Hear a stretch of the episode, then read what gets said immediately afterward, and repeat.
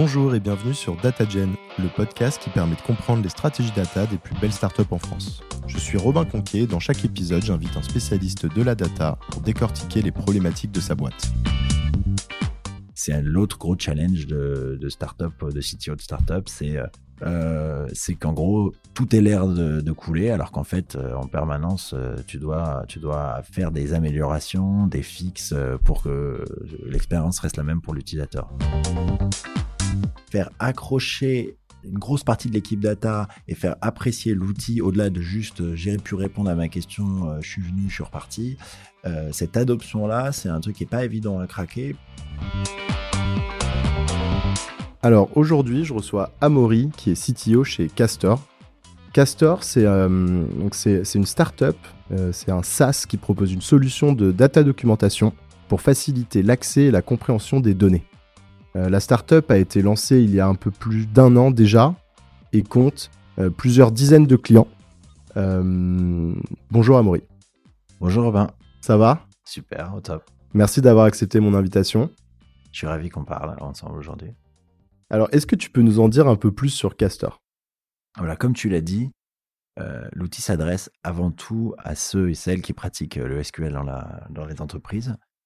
Euh, donc ça brasse euh, les data analysts, les data scientists, mais en fait finalement aussi ce qu'on appelle euh, les data stewards, les gens qui sont un peu pratiquants et qui sont débordés dans les entreprises. Je donnerai un exemple au marketing, classiquement, à la finance, selon les secteurs, à la compliance, aux ops.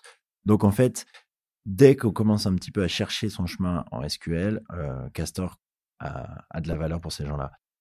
Et le but, c'est de chercher, trouver, comprendre le contexte des tables, mais aussi les visualisations. Donc, s'il y a Metabase, Tableau, Looker.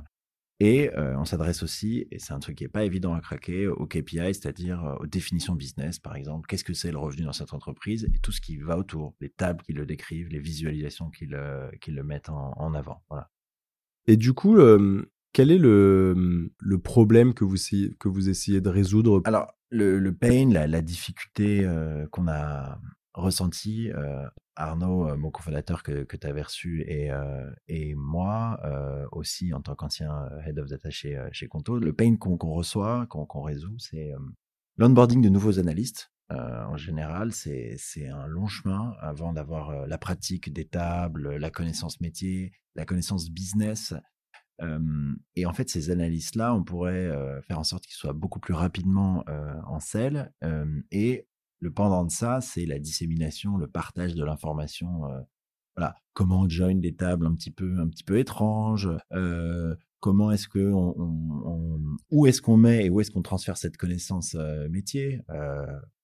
j'ai pu voir et j'ai pu faire, mais à culpa des Google Docs, des, petits bouts dans GitLab ou GitHub de bout de code, des, des, des Slack que j'avais que j'avais bookmark, que j'avais mis en signet, qu'ensuite je partageais, euh, voire même des notes où je copiais-collais quand c'était la même réponse. Bref, euh, des, espèces d'horreurs, en fait, euh, voilà, de, qui, aident les autres, mais qui sont pas du tout standardisées qui en fait me, prennent, me, prenaient pas mal de temps. Je dis ça pour moi, mais c'était vrai de tous les gens de, de la team. Donc, le but, c'est de pouvoir trouver les réponses tout seul. et si jamais on n'y arrive pas seul, d'avoir un outil collaboratif pour pouvoir de demander la réponse et avoir la réponse rapidement. Donc c'est discover, donc c'est au-delà du catalogue, c'est découverte, explorer, trouver et après même soi-même, une fois qu'on a trouvé la réponse, renseigner pour que la prochaine personne ait la réponse rapidement. On se rend compte que documenter, c'est un peu rébarbatif. En revanche, la notion un petit peu solidaire de se dire voilà, moi, j'ai passé un petit peu de, de, temps à plonger les plâtres donc, j'en fais profiter les autres. Ça, en revanche, c'est un truc qui, parle davantage. mais il y a un dernier pendant qui est plus proche du data engineering, mais non, on l'aborde pas comme ça. C'est la visibilité des liens et l'architecture de la manière dont la visualisation, le catalogue et aussi les, termes, les définitions business, les KPI dont je parlais, tout ça est, lié. On donne une visibilité qui, est plus orientée pour les analystes et les consommateurs de ça que vraiment les ingénieurs euh, qui, cherchent avant tout à savoir comment est mappé, comment est, façonné euh, leur archi et avoir des voyants verts ou, rouges dessus, un petit peu euh, comme les outils de, data observability le font. Ok, très clair. Du coup, on, bah, on est rentré assez vite dans le, dans le produit. C'est intéressant que tu nous dises, parce que je, suppose que ça va très vite, euh, les choses évoluent très vite quand tu montes une startup, euh, sachant que, comme on l'a dit, ça fait voilà, un peu plus, plus d'un an, euh, mais, mais j'ai voilà, entendu qu'il y avait déjà eu une première levée. Ce serait intéressant que tu nous dises un peu où vous en êtes, ou peut-être dans les grandes lignes, comment, comment ça s'est passé depuis le départ. peut-être que tu nous parles de, voilà, de pourquoi aussi vous avez levé des fonds. Et voilà, ce serait déjà pas mal. D'accord. Alors, euh, comment on en est arrivé là et où on en est? Bah, Comment on en est arrivé là Alors, euh, quand j'étais chez Conto et que je gérais euh, la data, Tristan et Xavier sont, sont venus me voir et, ils avaient déjà façonné un produit de cataloguing. et donc, j'en parlais avec eux. Moi, je trouvais ça très sympa, très intéressant, mais je crois qu'on n'était pas encore prêt dans ce que je peux appeler le data journey. Donc, finalement, les étapes un petit peu de maturité data à l'époque, euh, pour, pour vraiment pleinement euh, tirer la valeur de, euh, de Castor. Mais j'ai complètement vu l'intérêt et les peines que ça, que ça pouvait résoudre.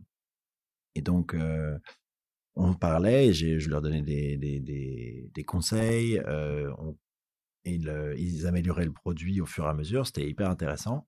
Et à un moment, en fait, moi, j'avais envie de, passer à une étape entrepreneuriale et j'étais j'étais prêt à passer à autre chose. C'était génial, Conto, mais finalement, trois ans, ça me paraissait aussi une bonne, bonne marque pour passer à autre chose.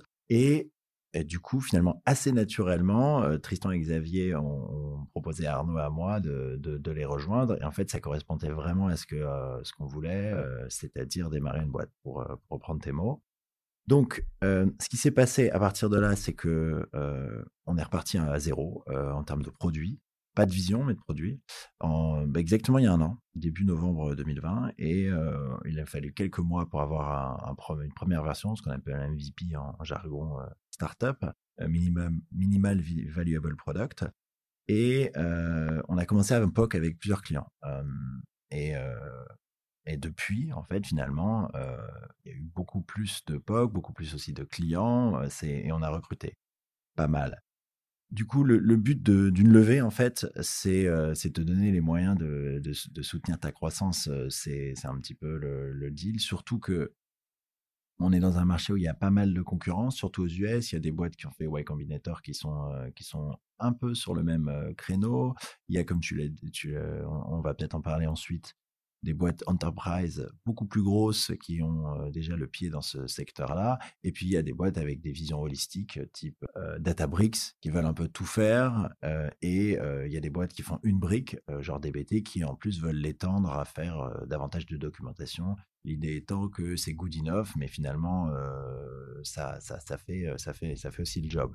Donc, en fait, c'est pour aller vite parce que ça bouge beaucoup. Euh, je pense que la maturité du secteur data suite à l'arrivée des, warehouses euh, et l'accélération avec euh, l'IPO Snowflake et, l'intérêt qu'ont les entreprises et la conversion qu'elles ont à passer sur ces outils-là, mais aussi finalement toute la galerie d'outils type ELT, euh, Fivetran, Stitch, mais finalement maintenant Reverse TL aussi. Toute une galerie de, produits SaaS euh, ont fait leur entrée et, euh, et on s'inscrit un petit peu dans cette, dans cette mouvance. Donc, c'est le créneau et il faut aller vite et c'est pour ça qu'on on est dans cette euh, manière de faire. J'ai beaucoup d'admiration pour les boîtes qu'on appelle des, des bootstraps, comme pendant un long moment tout Cantoco. c'est hyper intéressant d'avoir le moyen de, de de pas lever au début et de soutenir sa croissance avec ses premiers clients Sauf qu'on a eu besoin, nous, de se développer très vite pour la situation concurrentielle dont tu parlais. Donc, du coup, on fait beaucoup de, beaucoup de features, on, est très opportuniste et c'est très excitant, mais, mais ça correspondait mieux à la stratégie qu'on avait. Donc, on est très heureux de ça. Et donc, toi, tu montes le département technique en tant que CTO, je suppose. Est-ce que tu peux nous dire en quoi ça consiste? Quels sont tes plus gros chantiers, notamment vis-à-vis du fait voilà, que vous soyez une, une, une startup euh, en cours de lancement, je suppose que c'est assez spécifique et que ça ressemble pas forcément à ce que tu faisais euh, par le passé.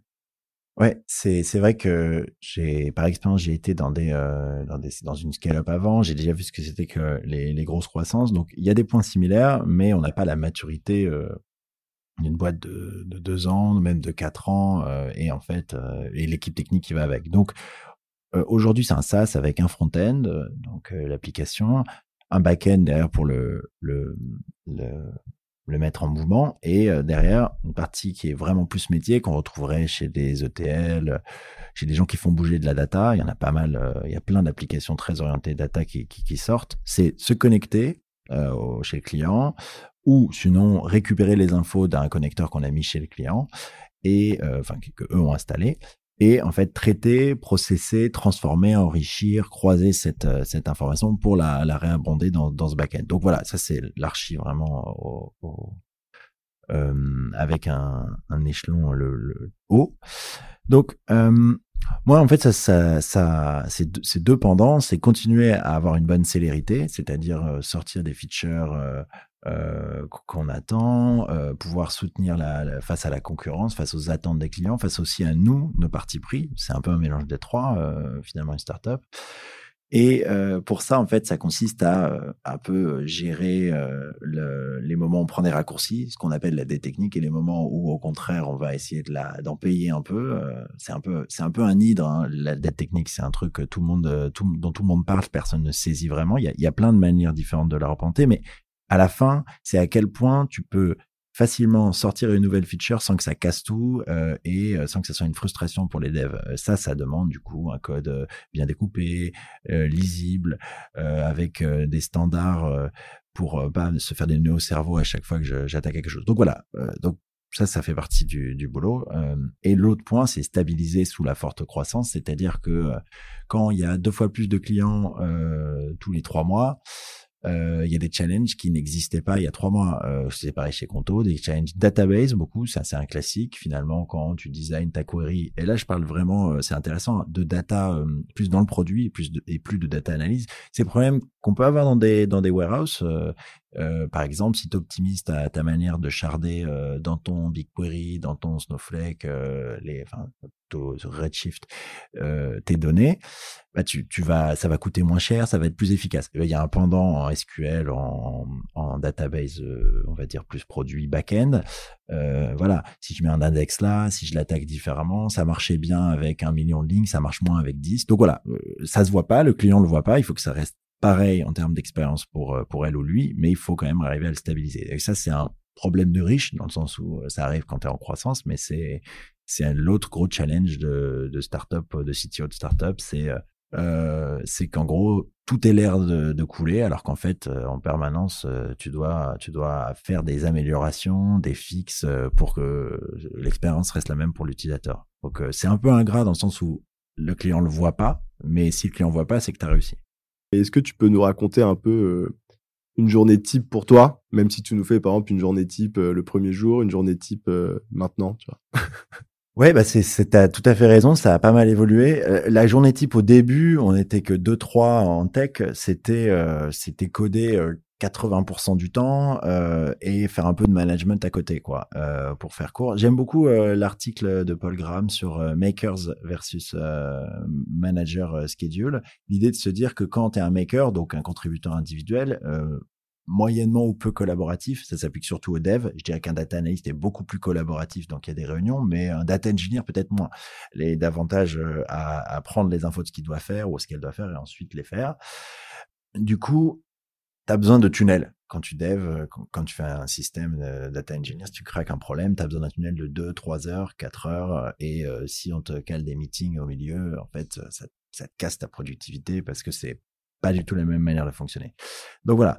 Euh, donc j'étais là-dedans euh, et maintenant qu'on a quand même pas mal grossi, je pense que maintenant l'IC est, est tombé à 20-30% du temps. Moi j'adore euh, en faire, j'adore coder, mais la vérité c'est que c'est pas là aujourd'hui où je peux apporter le plus de valeur au reste de la team. Déjà parce qu'il y a des gens qui sont très bons et meilleurs que moi, mais aussi parce que faut aussi garder la strat, garder la, le moral, la culture de l'équipe, les, points dont je parlais en avant qui étaient euh, cette technique, euh, faut avoir des stratégies pour l'attaquer, faut se dire sur quoi on bosse, sur quoi on appuie la semaine prochaine, le delivery, le delivery devient très important. Chez Conto, c'était une notion euh, très centrale et ça, je l'ai un petit peu euh, gardé pour moi, cette idée de finalement, faut un peu de stock de features, mais pas trop. Faut être clair sur là où on appuie à l'échelle du trimestre, mais aussi finalement euh, à l'échelle de la semaine ou du sprint, peu importe la manière dont tu fonctionnes. Donc voilà, euh, je pense que là, on est quand même très orienté delivery. Le but, c'est de sortir les features et du coup, euh, il y a comme on est maintenant 7, comme je t'ai dit, ou quelque chose comme ça, il faut il faut canaliser ça qu'est-ce qu'on fait, quelles features, quelles sont les mmh. attentes, qu'est-ce qu'on teste? Voilà, quand on est deux ou trois, ça prend assez peu de temps. quand on est sept, finalement, beaucoup plus. Quoi. Et quand tu es une équipe de 50 tech, 100 tech, et pareil, data engineer, c'est encore, mmh. encore. Il y a un niveau de management intermédiaire pour encore démultiplier l'effet. Si je fais un peu l'analogie avec ce qu'on appelle souvent une feature team, qui est le modèle qu'on retrouve maintenant dans quasiment toutes les boîtes et dans lequel tu vas intégrer un, un tech lead, est-ce que c'est toi, du coup, qui aujourd'hui continue à opérer ce rôle de un peu faire le lien entre, euh, je sais pas si vous fonctionnez comme ça, mais par exemple des user stories euh, qui ont été, on va dire, framés avec euh, le, le, product manager ou ici le CPO, peu importe, pour les découper entre guillemets en technical stories, si on peut les appeler comme ça, mais en tout cas en, briques qui, qui sont développables et un peu de à minima briefer les équipes de dev dessus, voire pré-rédiger un peu les specs. Enfin, est-ce que tu en fait, sans forcément être dans le dev, tu vas quand même à un niveau euh, finalement euh, assez euh, détaillé pour briefer les équipes bah, Je pense que tu l'as très bien découpé. Ça fonctionne exactement comme ça dans la plupart des boîtes qui, qui marchent bien, en tout cas en termes de tech. Alors, le, le système type Spotify, c'est un peu un serpent de mer parce que il y en a qui disent qu'ils le font, ils le font pas vraiment. Spotify les premiers. Mais, sans rentrer là-dedans, l'idée de se dire, c'est comme les microservices ou même le data mesh maintenant appliqué à la data, c'est qu'il y a un moment, ça devient trop compliqué d'avoir tout un endroit mentalement, etc. De coup, on découpe. Euh, et l'humain, finalement, et l'équipe n'échappe pas à cette euh, stratégie qui consiste à dire, c'est plus simple d'avoir un périmètre euh, plus réduit que tu maîtrises bien que d'être un petit peu surtout à la fois quand ton produit a commencé à avoir 20, 30, 40 microservices des millions de lignes de code. Euh, bon, bref, euh, et donc appliqué à la data, ça serait une centaine, enfin des dizaines de, une dizaine de milliers de tables, mettons, dans ton warehouse. Bon, du coup, on, ouais, on fonctionne comme ça. Alors, on est assez pragmatique, mais ce que j'aime beaucoup, je l'avais vu aussi dans d'autres expériences, c'est-à-dire qu'il se passe pas un mois sans qu'on retouche un peu au process, à la manière de fonctionner. Donc, c'est en permanente évolution. Le process lui-même est en rolling release. Je peux faire une blague de geek. Euh, et du coup, on a des sprints, mais on, on n'est pas du tout. alors, chacun fait comme il peut en fait, donc j'accepterai complètement les critiques là-dessus. Mais on a des, des, sprints un peu flottants où en gros on se dit voilà c'est ça qu'on va faire à l'échelle de la semaine. On a une on a on a un, sprint planning, on a une sprint rétro pour se dire voilà ce qu'on a fait, ce qu'on a appris ou pas. On a des dailies, ce qui est quand même très classique aussi pour se dire qu'est-ce que j'ai fait, qu'est-ce que j'ai appris, qu'est-ce que je veux faire aujourd'hui. Euh, en termes de donc plus qui t'intéressait dans ta question de, de, philosophie, de comment on passe du produit à la tech et comment on fait le delivery. Bah, ouais, je pense que ça commence avec une intention euh, produit, euh, alors soit elle vient de l'utilisateur directement via euh, le, le, support client, le customer success, soit via même le, le, sales. Voilà, on n'a pas réussi à closer. Voilà, il y a plein d'entrants euh, sur et soit d'une intuition aussi produit, ce qui est hyper important. C'est la phrase de Ford sur le fait que s'il avait uniquement écouté ses clients, il aurait fait un cheval plus rapide. Bon, ça aussi c'est un, un serpent de mer cette phrase, mais l'idée, elle, elle, est, la conclusion pour moi, elle est que dans les inputs produits, il y a le produit lui-même et sa stratégie de boîte et de produit de se dire voilà, je vais faire ce truc, on me l'a pas demandé, mais je crois beaucoup dedans. Euh, donc fort de ces de ces entrants là, on, se dit voilà une user euh, story dont tu parlais finalement, l'utilisateur il a un pain ou euh, il a un besoin ou elle a euh, elle est face à quelque chose, un problème à résoudre. Et là, on va arriver selon les, les moments, c'est assez simple, il y a juste un descriptif. Très très souvent, il y a des designs qui vont avec. Du coup, une fois que tu as, as, ça nous, on fait un petit check technique à cet endroit de dire voilà, là vous voulez faire ce truc-là, mais en fait techniquement ça va être très dur. Qu'est-ce qu'on peut trouver comme compromis? Le but c'est d'avoir un, temps de, livraison qui soit qui soit court, le plus court possible, mais sans compromettre la qualité. Moi, je crois beaucoup au triangle qualité, scope et, euh, et temps en fait. C'est un truc où tu peux pas trop, tu peux pas contraindre les trois côtés en même temps. Donc euh, soit tu coupes ton scope, soit tu coupes ta qualité. On essaie de pas trop le faire. donc soit tu coupes aussi euh, le temps. Euh, donc tu ajustes dessus. Bon voilà, je dis ça parce qu'en fait c'est euh, c'est exogène. Il y a plein d'externalités là-dedans. Euh, T'as un client qui te demande un truc, t'as quelqu'un qui tombe malade. Enfin, je veux dire, tu contre, tu peux pas contrôler ton système. Une fois que que, que t'as réussi un petit peu à faire tes compromis au niveau technique, Là, on, déroule une vraie spec technique sur euh, plus de détails, on la, on la, on, la, on la critique, on la discute, et il y a des outils géniaux pour ça. Bon, pense qu'à l'époque, c'était dans Jira. Maintenant, on utilise beaucoup Notion pour ça. C'est génial parce que c'est collaboratif. On peut faire des liens, on peut les mettre dans un Kanban, on peut faire des commentaires. Donc euh, voilà, après on passe à, une spec technique, euh, en fait, se dire voilà, ok, c'est ça qu'on veut faire, mais comment on va le faire? Et euh, là, s'il y a des points à découler, c'est le but, c'est pas avoir de grosses surprises. du coup, on préfère penser avant de faire. je pense que l'expérience montre qu'on perd pas trop de temps à faire ça en fait, parce que tu le payes plus tard, tu le payes en ce qu'on appelle en rework, tu le payes en, en ajustement au milieu de ta feature, ou pire de réexploration au milieu. Enfin bref, ça m'est arrivé, ça m'est arrivé de le faire, ça m'est arrivé de de manager des gens qui le faisaient, donc je sais très bien ce que ça peut donner. Maintenant, euh, il y a des niveaux d'évidence où il n'y a pas besoin de, de, faire tout ce process, on reste agile. Et après, il y a un découpage, et comme tu disais, finalement, en technical euh, stories, euh, voilà, c'est ça qu'on veut faire, et après, on le score. La rédaction des specs techniques au niveau des fonctionnalités qui sont identifiées, ça, c'est quelque chose qu'en général, tu, tu fais toi-même, ou est-ce que c'est, euh, on va dire, toute l'équipe tech découpe un peu son temps entre une partie recherche, écriture des specs techniques sur les fonctionnalités, que toi, du coup, tu répartis dans l'équipe, et euh, des développements. Donc chaque semaine, par exemple, euh, sprint planning, il y a une partie, bon, bah, faut, tu as une partie de ton temps où tu travailles sur de la recherche, du coup, plutôt pour les sprints suivants, et une partie où tu as du dev euh, sur le sprint en cours, quoi. Ouais, ouais, c'est, là aussi encore très pertinent. Bah, au début, c'était uniquement moi, euh, tous les découpages euh, et euh, tous les descriptifs des features. Au début, on décrivait pas forcément bien les features. Maintenant, on, utilise GitLab, c'est comme GitHub, mais finalement, c'est on l'utilise en mode Kanban. L'idée étant derrière que tout ce qui est tech quasiment, et se retrouve au même endroit. Donc, tu as la, le code, la branche avec la merge request, pull request, cependant, selon le terme que tu emploies pour en parler euh, donc euh, la, la, tâche technique euh, qui est associée, et euh, du coup tout est au même endroit. Il y a un comment. C'est très pratique d'avoir tout au même endroit. C'est un petit peu la même la même idée que Jira, sauf que c'est comme si on avait mis Jira sur GitHub.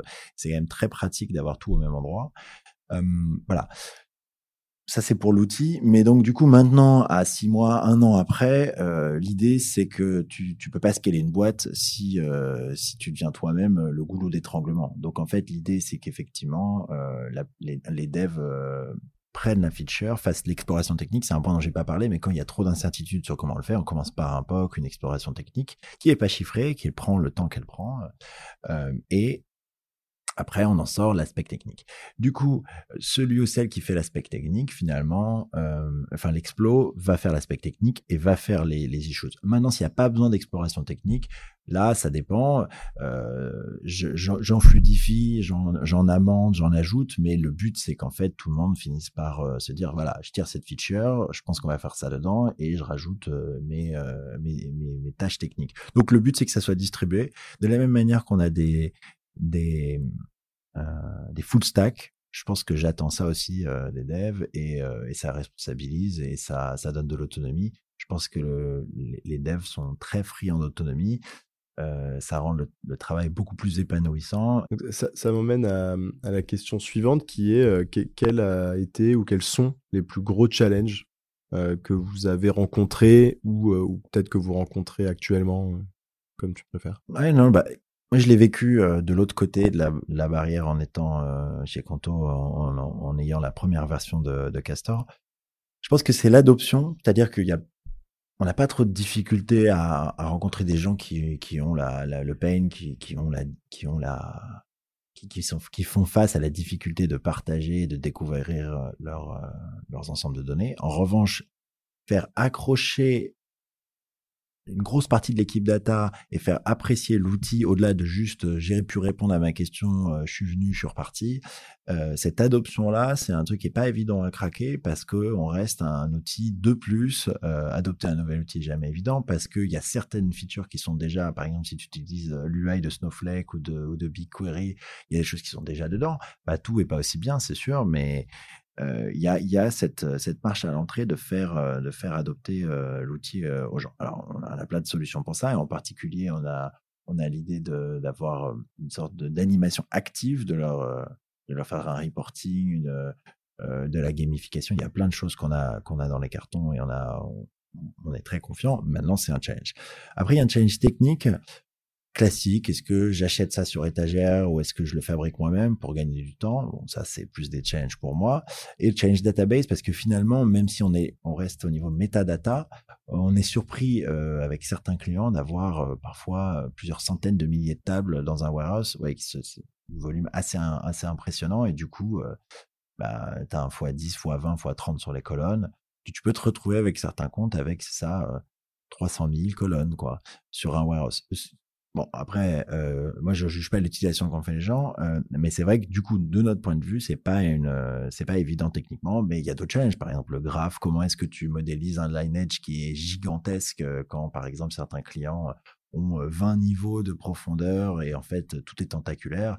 Parce qu'il y a 10 tables de vérité qui abondent dans toute la modélisation les modélisations sont différentes dans chaque boîte et du coup, euh, finalement, la, complexité technique va avec. Mais euh, c'est hyper intéressant et c'est pour ça, pour boucler sur le point que j'avais déjà dit, qu'on a besoin de data engineers qui savent euh, penser large et penser un peu plus software que purement je réponds à un use case d'une boîte parce que là en fait on essaie de couvrir les use cases de plein de boîtes différentes et du coup de plein de use cases différents. Un dernier point c'est l'industrialisation dans les challenges. On est aussi très, alors je vais expliquer ce que je veux dire par là, on est très euh, opportuniste, c'est que en gros, par exemple, si tu me dis demain, ah, bah, moi j'utilise Periscope, qui est une technologie intéressante, mais finalement pas hyper euh, répandue en, j'ai rencontré quelques boîtes, mais pas beaucoup. Du coup, est-ce qu'on va faire une intégration en profondeur ou est-ce qu'au fond, on développe, on co-développe un, petit utilitaire pour euh, extraire les infos et euh, on, les, on, les, monte dans le produit pour le client euh, pour que, en gros, il puisse jouer avec et après, on se met un petit peu en ordre de bataille pour le rendre plus, c'est ça que je veux dire, plus industriel, plus, plus récurrent, plus robuste. Et en fait, même si finalement ça va un peu contre l'idée de, enfin, ça peut rajouter beaucoup de techniques si jamais on met quelque chose de trop bricolé. On choisit d'avoir une, une, tactique un peu, euh, de se dire, voilà, j'apprends comment ça fonctionne, euh, je me mets avec un client en POC et on peut même monter dans les niveaux de, de contrat et de confidentialité qu'on a avec ce, ce, client pour, pour rassurer tout le monde. Mais je, je, valide le use case et la manière de le faire. Et une fois que ça commence à, à bien marcher en mode semi-automatique, là, je, me, je passe à la caisse à faire ça de manière beaucoup plus robuste. Donc c'est ce qu'on a fait par exemple avec avec Looker, avec Tableau aussi. Et du coup, avant de complètement l'industrialiser, on est allé chercher des infos, chercher de, de, la connaissance et de l'apprentissage dessus. Mais c'est de manière macro, l'industrialisation, quand est-ce qu'on décide de faire ça, d'aller plus vite ou au contraire de le faire encore de manière un peu plus manuelle? C'est un c'est un débat permanent et c'est une tactique euh, c'est une tactique euh, euh, dynamique quoi. Donc ça c'est c'est le challenge. En fonction aussi des ressources dans la boîte quoi. Bah écoute, je te propose qu'on passe sur les dernières questions. Est-ce que tu as une recommandation de contenu à conseiller à nos auditeurs? Oui, euh, j'aime beaucoup euh, les, les, articles, euh, alors sont beaucoup sur euh, Medium, je pense, d'Airbyte, qui, qui est une solution très intéressante de, de LT, qui a avec une approche un peu à la DBT d'open source freemium. Et j'aime beaucoup First Round, qui est un VC américain qui, qui a une vraiment un, blog avec euh, parfois certains épisodes en podcast qui, sont merveilleux, que des gens euh, triés sur le volet et des, super, euh, super informations, surtout pour les gens qui veulent monter les boîtes. Je sais qu'il y a un article, par exemple, quand on cherche un cofondateur, quelle approche avoir, qui est génial pour les gens, sûrement dans ton auditoire, qui, qui cherchent à monter une boîte, surtout tech. Et là, je suis tombé sur un, un blog euh, Pragmatic Engineer. J'ai vu des trucs euh, assez cool dessus. Bon, après, voilà, euh, de temps en temps, ça dépend aussi de l'effort des gens. merci d'ailleurs d'animer ce podcast. finalement se dire je mets du temps perso pour aller écrire des articles ou solliciter d'autres gens voilà et moi je, suis très reconnaissant et il y a des moments où il y a des, y a des articles intéressants sur ces choses-là et d'autres moments moins mais voilà je te je conseille ça trop cool bah écoute c'est déjà c'est déjà pas mal on va aller regarder tout ça et enfin est-ce que tu peux me parler d'une équipe data? En France qui réalise des beaux projets que je devrais interviewer ouais je je te conseille beaucoup à parler de, parler à Olivier chez Malte qui, qui gère la data. On, parlait récemment ensemble et il m'a dit un truc marrant. Il m'a dit c'est marrant une époque on était, je veux pas trahir sa mot mais c'est un peu ce que j'en ai compris. il était très fort en, Spark et en fait aujourd'hui avec des warehouses et avec un traitement en DB, transformation in, warehouse type DBT, il y a plein de use case Spark qui n'ont plus lieu d'exister quoi. Donc euh, il a été hyper agile et, capable de changer complètement son fusil d'épaule et de passer au techno euh, actuel. Mais c'est vrai que quelqu'un, et c'est rare, qui fait du data engineer depuis euh, parfois 5 ou même 10 ans, faut pas s'appuyer sur ses lauriers parce que ça, la stack a beaucoup bougé. Et lui, il a été capable de beaucoup bouger, mais en même temps avec l'apprentissage d'avoir vu plein d'autres choses. Donc je trouve ça très intéressant. Donc voilà, je te conseille d'aller lui parler. Trop cool. Écoute, je vais lui, lui envoyer un petit message. Merci Amaury. Avec plaisir. Merci beaucoup Romain pour, euh, pour ta patience euh, face à mes, mes grandes digressions. À bientôt. Bye. Merci d'avoir écouté cet épisode. Si vous souhaitez m'aider à faire connaître le podcast, vous pouvez vous abonner, me laisser une note ou un avis sur la plateforme que vous utilisez, mais surtout vous pouvez en parler à vos amis ou vos collègues qui s'intéressent à la data. Merci et à bientôt.